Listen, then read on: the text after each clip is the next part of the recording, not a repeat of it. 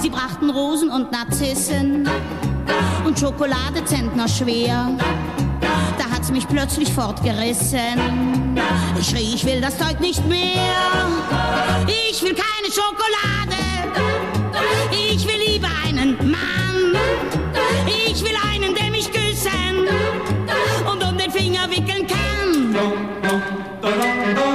der Prioritätensetzung von Tode her ist eigentlich nichts auszusetzen. Ich will keine Schokolade, sang die Sängerin schon vor über 50 Jahren und sie war in ihrer Zeit damit weit voraus. Ökologische oder ethische Bedenken dürften dabei allerdings weniger eine Rolle gespielt haben. Doch angesichts von Regenwaldzerstörung, Kinderarbeit, großem Flächenverbrauch und mieser CO2-Bilanz verliert so mancher den Appetit auf die zarteste Versuchung aus den Tropen. Ein Grund für uns in dieser Episode von Überleben einmal hinter die Schokoladenseite der beliebten Süßigkeit zu schauen. Mein Name ist Jörn Ehlers und ich habe meine WWF-Kollegin, die Agrarökologin Kerstin Weber, zu Gast, die unter anderem ein Kakaoprojekt in Ecuador leitet. Von ihr will ich wissen, was taugen Zertifizierungen, wo liegen die Probleme und vor allem, was kann man besser machen.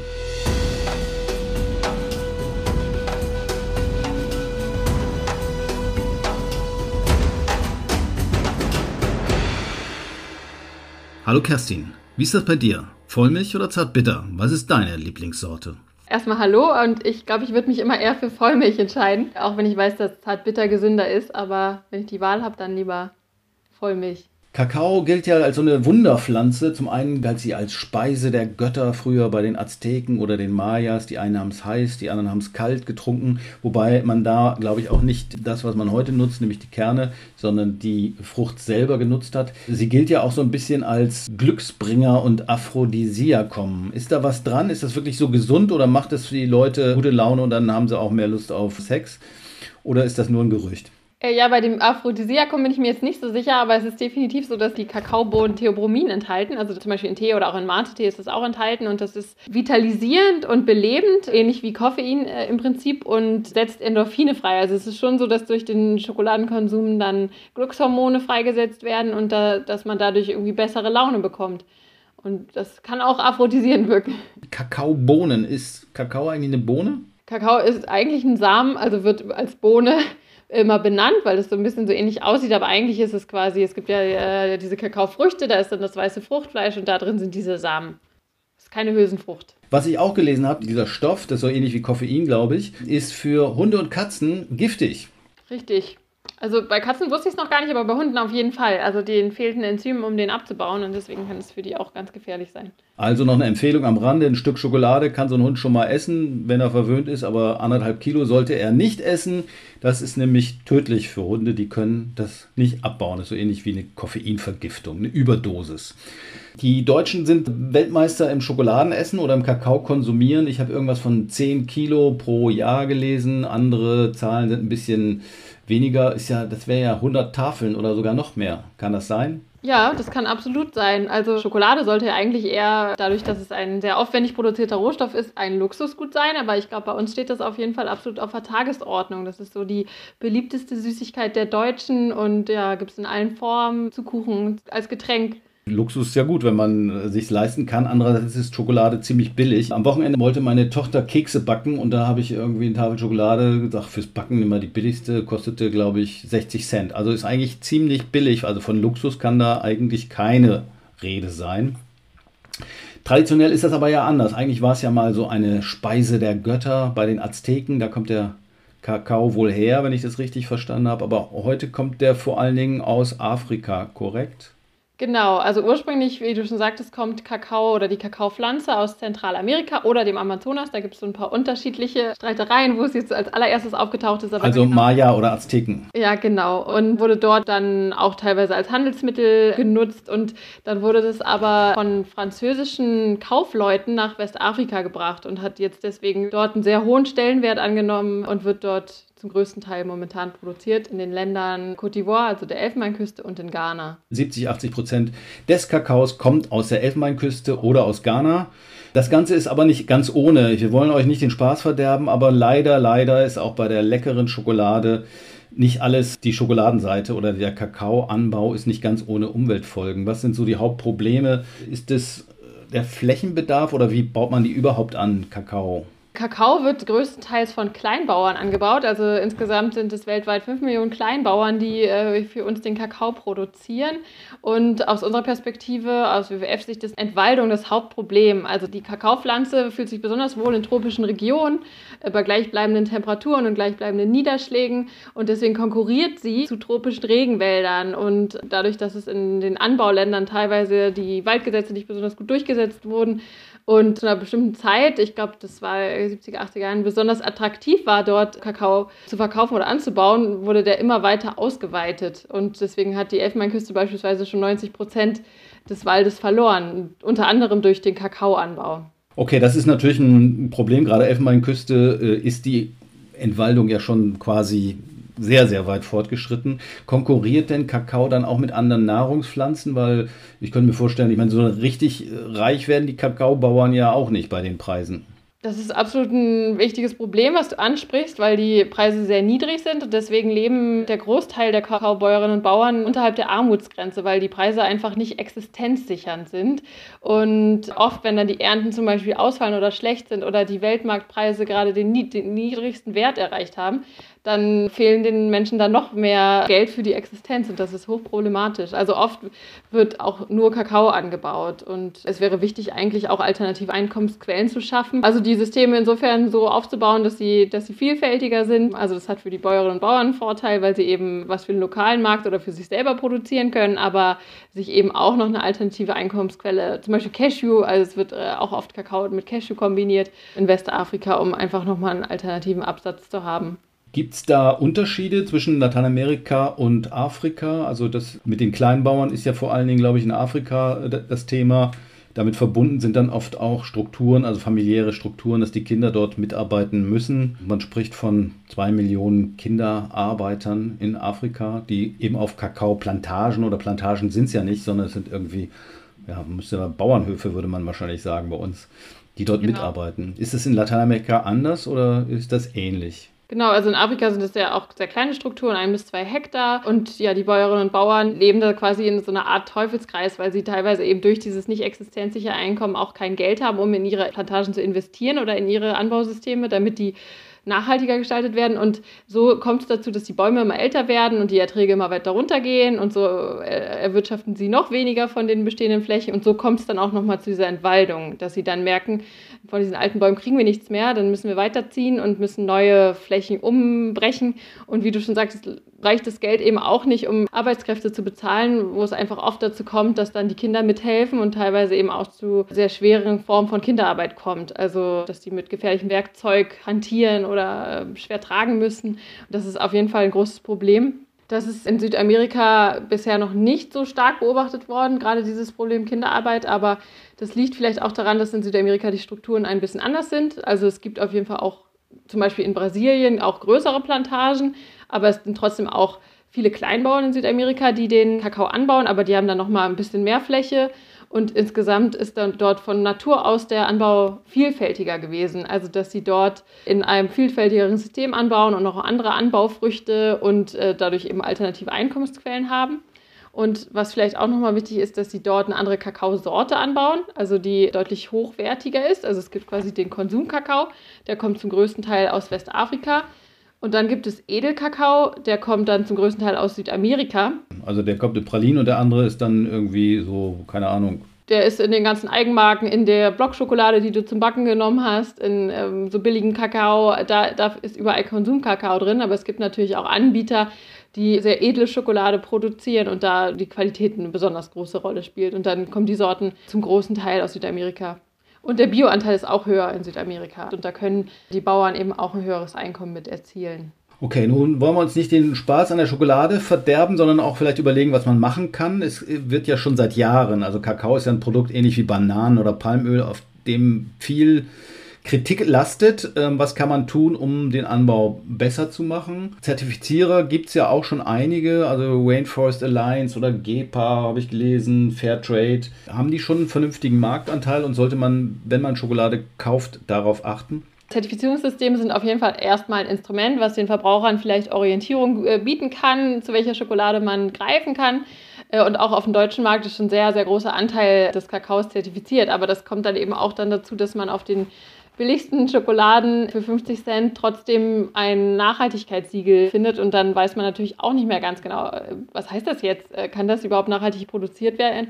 Und also es ist, glaube ich, insgesamt, ich glaube so 30 Prozent insgesamt der Ernte sind zertifiziert. Das heißt, die Zertifizierung ist so eine Art Mindeststandard, sollte auf jeden Fall drauf sein. Es geht aber noch eine ganze Menge mehr, insbesondere äh, gibt es ja ökologische Standards und es gibt soziale Standards und beide sollten ja wahrscheinlich ein bisschen strenger gefasst werden, vermute ich mal. Absolut. Also zum Beispiel Fairtrade und Rainforest Alliance, die kombinieren jeweils soziale und ökologische Kriterien. Fairtrade ist natürlich von Hause aus oder von der Intention aus eher auf soziale Standards ausgelegt und zahlt auch eine Prämie an die Kooperativen und einen Fairtrade-Mindestpreis, der aber teilweise auch sogar unter Weltmarktpreis liegt und eben auch nicht existenzsichernd ist. Aber zumindest gibt es diesen Preis, was man schon mal positiv hervorheben kann. Bei Rainforest Alliance gibt es eine Prämie, aber es gibt keine Mindestpreise.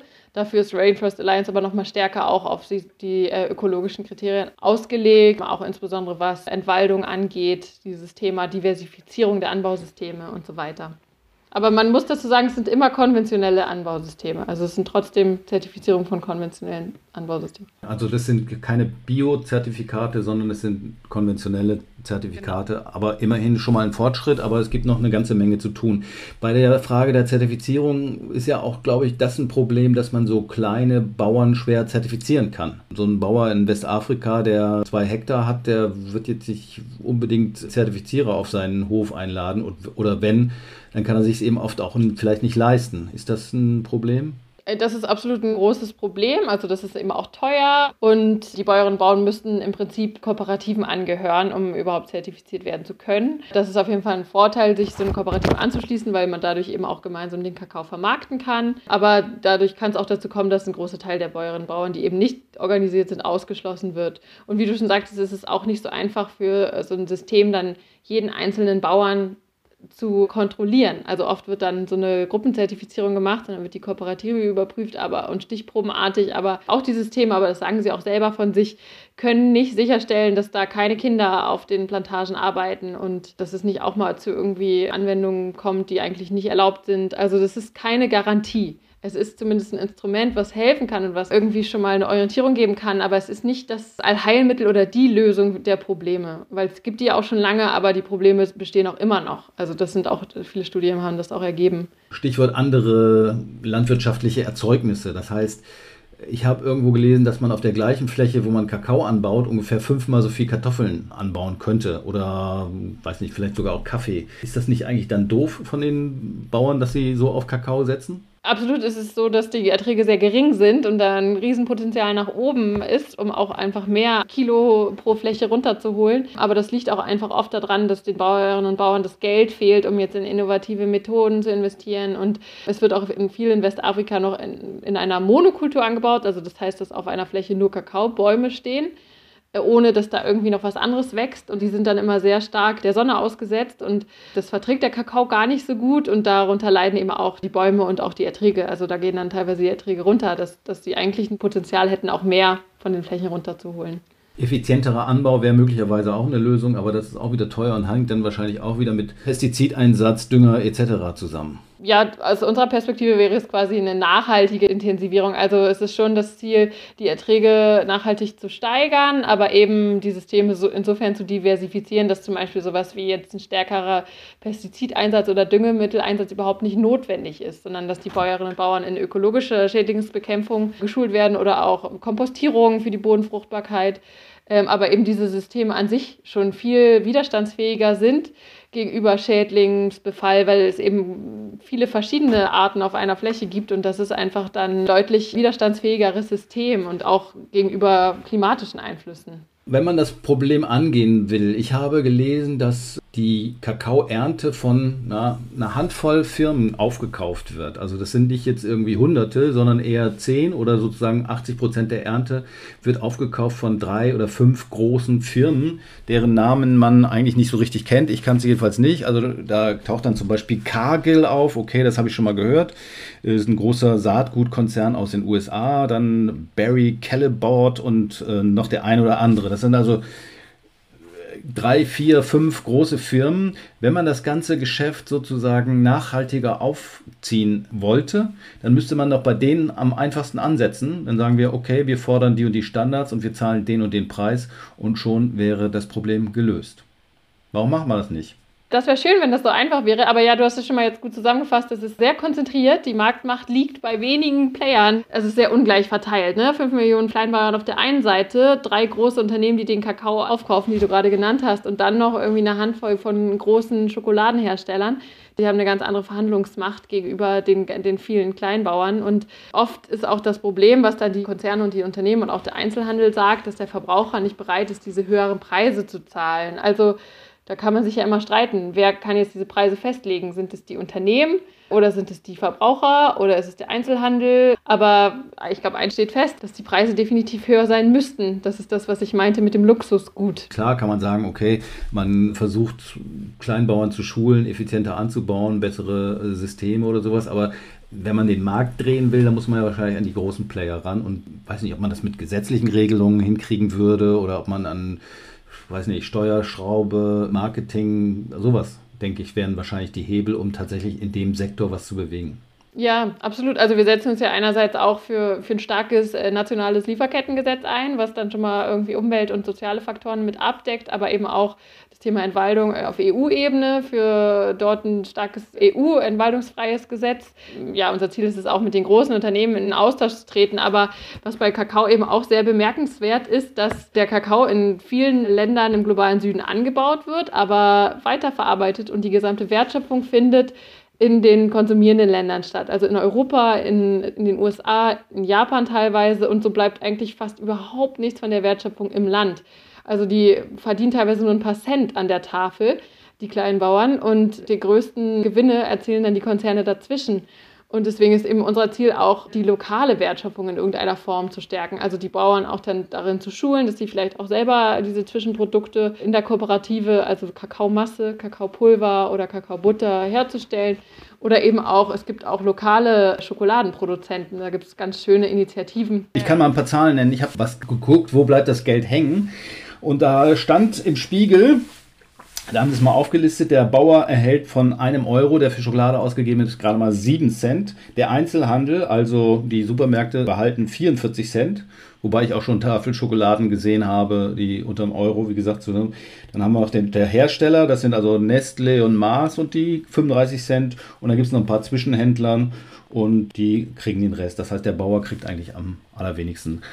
Und äh, deshalb sollte man, wenn man Schokolade kauft, auf jeden Fall auch auf den Preis achten. Und dann wäre es ja wahrscheinlich eine Lösung, wenn ich dich richtig verstanden hätte, dass man die Verarbeitung auch in die Länder reinholt. Dass man also eben nicht nur Kakao aus der Elfenbeinküste kauft, sondern Schokolade aus der Elfenbeinküste. Aber das ist ja genau bei vielen Rohstoffen das Problem. Ja, absolut. Aber es gibt mittlerweile auch hier auf dem Markt kleine Initiativen. Fair Freak zum Beispiel ist eine, die man mittlerweile hier auch in den, den Bio-Supermärkten kaufen kann. Die werden in der Elfenbeinküste produziert. Oder auch in Südamerika gibt es immer mehr Schokoladenproduzenten, die vor Ort herstellen. Also da entwickelt sich aber, es ist natürlich ein sehr, sehr kleiner Markt. Wer sich orientieren möchte, was so Schokoladenhersteller angeht und wie die aufgestellt sind, kann sich mal einen Schokocheck von einer NGO namens Inkota angucken. Habe ich im Internet gefunden. Da sind ganz viele Schokoladenhersteller, die bekannten auch so ein bisschen gerankt und da kann man gucken, äh, welche sind okay und in welchen Bereichen sind die okay. Ich nenne jetzt mal Rittersport ist noch relativ gut, Stork hat relativ schlecht abgeschnitten, aber man muss ins Detail gehen und sich das ein bisschen genauer angucken. Ansonsten gern auch mal im Bioladen zu einer weniger bekannten Marke greifen. Du hast angesprochen Schokolade aus anderen Ländern und du hast auch ein Projekt, nämlich in Ecuador, wenn ich das richtig weiß. Erzähl doch mal, was machen wir, was macht der WWF in Ecuador zum Thema Schokolade oder zum Thema Kakao? Wir haben ein neues Projekt begonnen, das ist dieses Jahr gestartet und da arbeiten wir gemeinsam mit äh, indigenen Kooperativen in Ecuador in der Provinz Napo zusammen. Die liegt direkt äh, am Amazonas und dort bauen die Bauern noch in sehr naturnahen System den Kakao an und das ganz Wichtige für die ist schon eine sehr große intrinsische Motivation, vor Ort den Wald zu erhalten und nachhaltigen Kakao anzubauen. Darf ich kurz mal dazwischen fragen? Wir hatten vorhin gesagt, ja. der Kakao verdrängt den Regenwald. Der Kakao kann aber auch im Wald angebaut werden. Zum Beispiel auch. Es gibt wilden Kakao oder man nutzt angrenzende Flächen, die schon irgendwie entwaldet wurden, degradiert sind, um dann wieder diese Systeme zu schaffen, die vielleicht wieder waldähnlich sind. Also solche Optionen geht auch, um einen Korridor oder sowas in der Art zu schaffen. Also da gibt es verschiedene Möglichkeiten. Kakao hat es auch ganz gerne, wenn da ein paar andere Bäume drumherum stehen, weil der will gar nicht so die Sonne haben. Der braucht feucht haben und warm, aber nicht direkte Sonne. Und von daher, wenn da irgendwie, keine Ahnung, ein Paranussbaum drüber steht, okay, wenn die Nüsse runterfallen, hat man gleich Paranuss-Schokolade, aber dann ist es eigentlich ganz gut. Also solche Systeme gibt es durchaus auch und sowas treibt ihr in Ecuador voran. Genau, also da sind auf der Fläche, keine Ahnung, 90 verschiedene Pflanzen, die dort angebaut werden, die dort heimisch sind. Beispielsweise Guayusa, das ist sowas ähnliches wie Mate-Tee, der dort eine große traditionelle Rolle spielt und immer von den Gemeinden vor Ort getrunken wird. Also da gibt es ganz unterschiedliche Kombinationen, mit denen man auch Kakao anbauen kann, auch mit Bananen darüber oder Holzbäume, Edelhölzer. Aber genau, wie du schon sagtest, mag Kakao das eigentlich ganz gerne im Schatten zu wachsen, also dass in diesem System so eine Art eigenes Mikroklima geschaffen wird. Und was ist dein Job da? Brauchen die jetzt jemand aus Deutschland, der Ihnen sagt, wie sie Kakao anbauen sollen? Oder was ist so die Rolle? Oder geht es dann um Hilfestellung bei der Vermarktung? Oder was sind sozusagen unsere Aufgaben dort? Genau, wir machen das gemeinsam mit dem WWF Ecuador, die dann vor Ort mit den Kooperativen zusammenarbeiten zu verschiedenen Themen, zu Qualitätssicherung, zu den Trocknungsmethoden, zu nachhaltigen Anbaupraktiken und so weiter, um das eben auch noch auszuweiten und noch weitere Bäuerinnen und Bauern zu schulen. Aber unsere Rolle hier beim WWF Deutschland ist es auch, quasi einen Kontakt zum Unternehmen herzustellen, also diesen indigenen Kooperativen einen Marktzugang zu verschaffen sodass sie auch höhere Preise dafür erzielen können, weil sie eben auch biozertifiziert sind, diesen Edelkakao anbauen. Arriba Nacional heißt die Sorte. Und da werden wir dann mit Unternehmen ins Gespräch gehen. Das heißt, wir vermitteln auf der einen Seite zwischen den verschiedenen Kooperativen oder helfen Bauern, Kooperativen zu gründen und stellen Kontakte her und organisieren Schulungen. Solche Dinge spielen eine Rolle. Und gibt es die Schokolade schon oder den Kakao? Nein, das, äh, die gibt es leider noch nicht. Das Projekt hat gerade erst angefangen, aber hoffentlich bald. Da können wir dann ja beim nächsten Mal darüber berichten. Und wann rechnest du damit, dass die kommt? Unser Ziel ist, dass im Ende nächsten Jahres dann irgendwie Produkte damit auf dem Markt sind. Also das dauert noch. Es gibt aber schon andere. Ich habe schon Schokolade gegessen. Die hat Roberto mal mitgebracht, ein anderer Kollege vom WWF, ja, der in Lateinamerika Pacari, ist. Wie heißt ja. sie? Pacari. Pacari Schokolade. Also das ist die Marke, oder wie? Genau, das ist zum Beispiel ein Unternehmen, was vor Ort in Ecuador produziert, nur Bio-Kakao einsetzt, auch eine sehr starke soziale Mission hat und auch Entwaldung verhindern möchte. Und da gab es dann auch schon ein Vorgängerprojekt, auch mit denen gemeinsam der WWF Ecuador arbeitet, zum Beispiel mit Pacari zusammen. Gut, ist ja bald Weihnachten, dann geht es jetzt wieder los mit Adventskalendern und da ist ja oft auch Schokolade drin. Ihr habt im vergangenen Jahr mal reingeguckt in die Türchen, frecherweise hinter alle Türen auf einmal und nicht jeden Tag eine. Was habt ihr denn da entdeckt bei den Adventskalendern? Genau, wir haben uns mal verschiedene Adventskalender angeguckt, um einfach mal zu schauen, was findet man da raus. Also sieht man auf dem Produkt direkt irgendwie, was da für ein Kakao drin ist. Also ist der irgendwie nachhaltig zertifiziert oder muss man da länger suchen? Muss man auf die Webseiten der Unternehmen gehen? Und da haben wir ganz unterschiedliche Ergebnisse bekommen, was man rauskriegt als Verbraucher oder auch nicht. Ja, und was? Die Probleme waren insgesamt so, dass wir teilweise gar nichts rausgekriegt haben. Also, dass dann die Unternehmen auf ihre Webseiten einfach nur, äh, also entweder gar nichts dazu schreiben, aber dann kriegt man schon raus, dass sie Mitglied im Forum Nachhaltiger Kakao sind. Das ist zum Beispiel ein Industriezusammenschluss. Und wenn sie da Mitglied sind, dann werden sie auch ein gewisses Engagement haben und zertifizierten Kakao nutzen. Aber das ist einfach nicht transparent. Das ist nur, wenn man Fachwissen hat und irgendwie ein bisschen mehr weiß, dann kriegt man das raus. Aber Teilweise war es bei den üblichen Industriemarken überhaupt nicht rauszukriegen, was da jetzt wohl Rohstoffe drin sind. Da sind die Bio-Adventskalender am besten abgeschnitten, weil da am transparentesten zu sehen war, was genau für Kakao enthalten war. Das war der Überleben-Podcast vom WWF. Diesmal zum Thema Kakao. Ich bedanke mich bei Kerstin Weber, die uns Einblicke in ein bittersüßes Geschäft gegeben hat. Ich habe gelernt, Schokolade ist nicht gleich Schokolade. Es lohnt sich auf alle Fälle genauer hinzuschauen, auf Siegel zu achten und vielleicht auch mal zu einer Tafel von einer weniger bekannten Marke aus einem der Kakaoanbauländer zu greifen. Das kitzelt nicht nur den Gaumen, sondern hilft hoffentlich auch den Kakaobauern in den Tropen. Und man muss es dann vielleicht nicht ganz so streng sehen wie Trude Herr. Ich schrie, ich will das Zeug nicht mehr. Ich will keine Schokolade.